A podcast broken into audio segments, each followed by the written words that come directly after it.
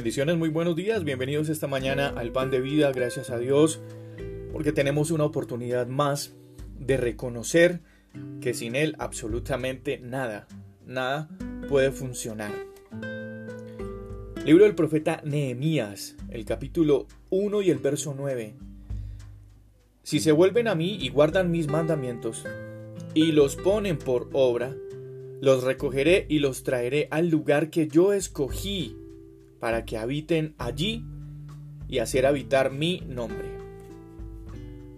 Cuando este personaje, este señor Nehemías, este profeta, eh, fue copero del rey, eh, su corazón se inquietó por la situación que estaban pasando los israelitas y por la condición de su ciudad. Con el permiso del rey se propuso reconstruir a Jerusalén. Jerusalén había sido sitiada, había sido prácticamente destruida y este profeta estaba sirviendo como esclavo en, otro, en otra ciudad y se preocupó por esa situación que estaban pasando sus compatriotas, sus familiares a lo lejos, a la distancia. Y entonces enfrentó numerosos obstáculos, pero se negó a dejar que esos obstáculos lo distrajeran. De este ejemplo, podemos aprender para este pan de vida esta mañana unos aspectos importantes. Y el primero es estar en el centro de la voluntad de Dios.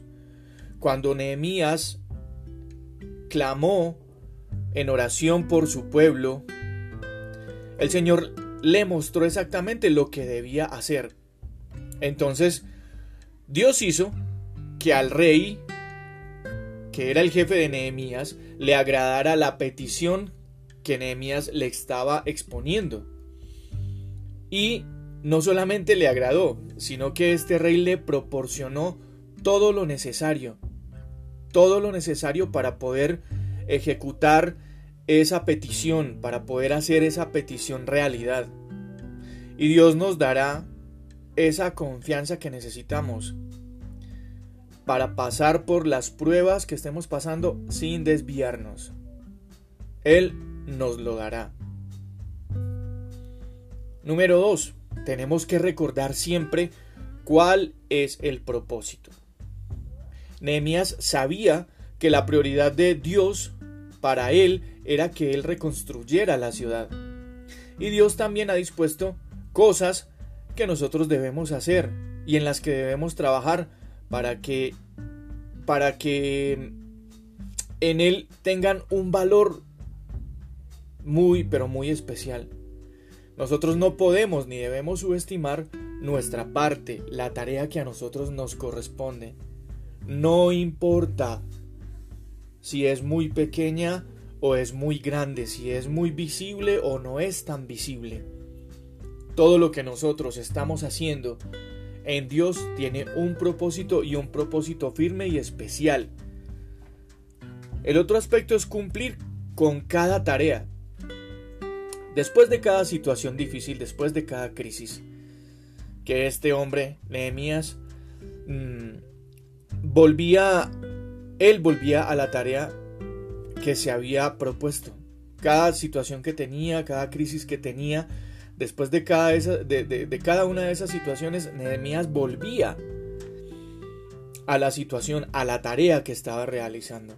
Y mantener el propósito de Dios en nuestra mente nos hace ser capaces de permanecer no solamente en Él, sino en cada una de las tareas que nosotros tenemos que cumplir. Y eso es un paso a paso, un paso a paso.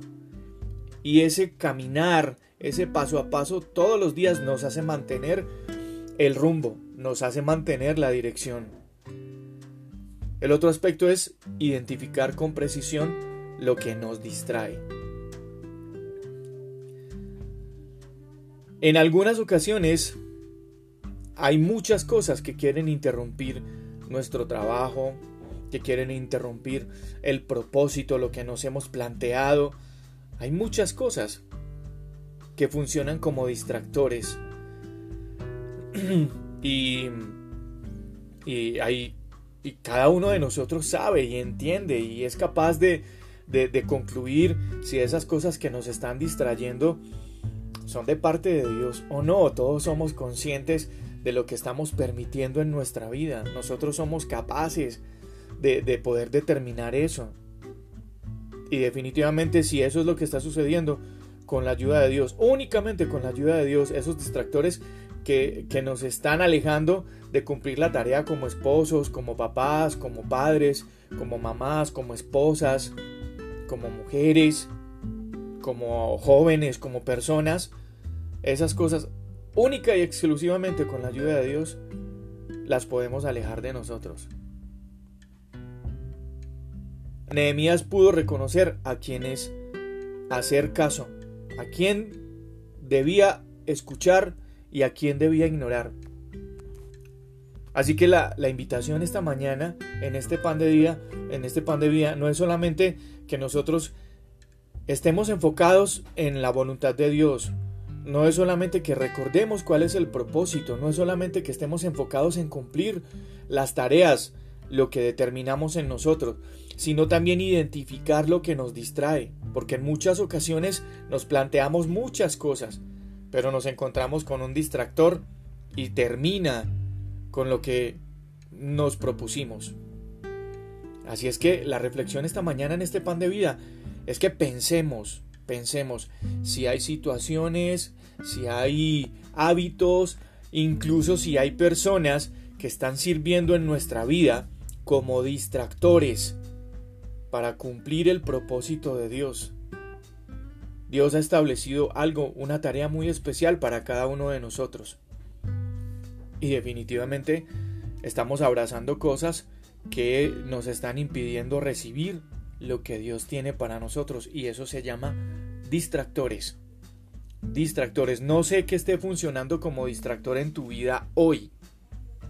No sé si haya algo que esté interrumpiendo o impidiendo la prosperidad de tu familia, la prosperidad de la relación tuya con tu esposo, con tu esposa, la prosperidad de la relación con tus hijos o con tus padres, o en tu empleo. Incluso, más importante, puede que haya muchas cosas hoy que están sirviendo como distractores en nuestra relación con Dios. Y hay algo que tenemos que tener siempre presente, que Dios anhela, anhela compartir con nosotros, estar en comunión con nosotros y que nosotros determinemos sin distractores tener una relación más estrecha con Él. Este es el pan de vida. Esta mañana damos gracias a Dios por cada uno de ustedes que nos escuchan, que comparten este podcast, estos audios, Spotify, Apple Podcast, Google Podcast, Overcast, todas esas plataformas en todo el mundo. Gracias por cada uno de ustedes por compartirla en cualquier rincón donde usted se encuentre, si le llega este audio, por favor, haga dos cosas. Primero, interiorícelo y segundo, compártalo. Hay muchas personas que lo necesitan. Bendiciones, un abrazo, soy Juan Carlos Piedraíta, esto es el pan de vida, cuídense mucho.